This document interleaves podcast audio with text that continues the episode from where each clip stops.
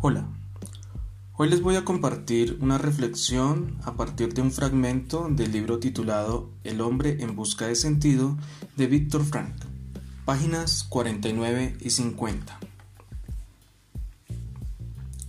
El Laga reservaba muchas sorpresas semejantes para los recién llegados.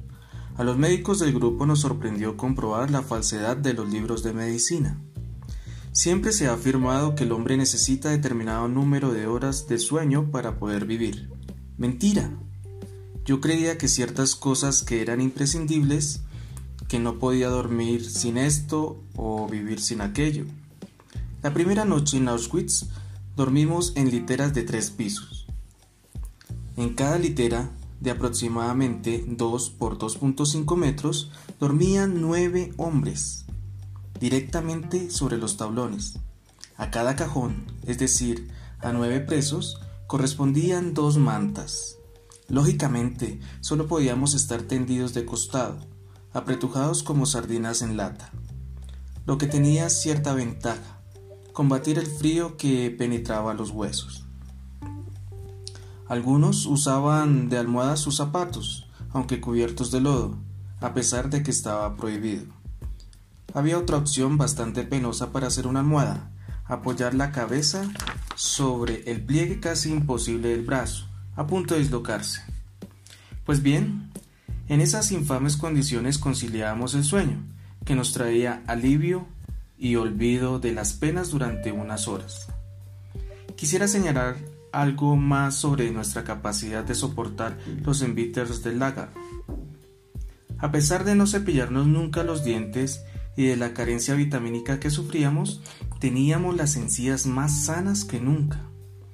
Resistíamos medio año con la misma camisa, si a eso se le pudiera llamar camisa. Otra cosa inexplicable. Se helaban las cañerías y no nos lavamos durante días ninguna parte del cuerpo. Y sin embargo, las yacas y las heridas de las manos sucias del trabajo en la tierra no supuraban, a menos que se congelara. Un prisionero que antes tenía el sueño ligero, a quien despertaba el más mínimo ruido, ahora dormía profundamente con otro compañero apretujándose a su lado y roncando en su oído.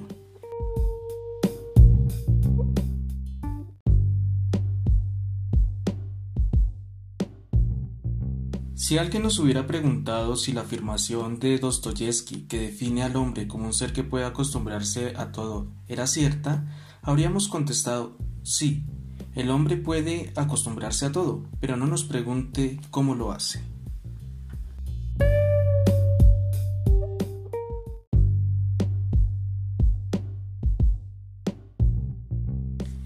El hombre en busca de sentido es el estremecedor relato en el que Víctor Frank nos narra su experiencia en los campos de concentración. Si bien es una historia impactante, también es uno de los referentes más destacados de la psicología del siglo XX. La reflexión que me despierta este fragmento apunta en que, traído al contexto, a la actualidad, Asumimos razones como ciertas a partir de lo que nos dice la sociedad que es correcto o incorrecto hacer. Incluso nuestros padres han reforzado conductas que hemos replicado pero quizás nunca nos hemos cuestionado. Por ejemplo, en un país latinoamericano es bien visto bañarse todos los días. Si no lo hacemos, sentimos que algo no está encajando del todo bien. La pregunta que les dejo.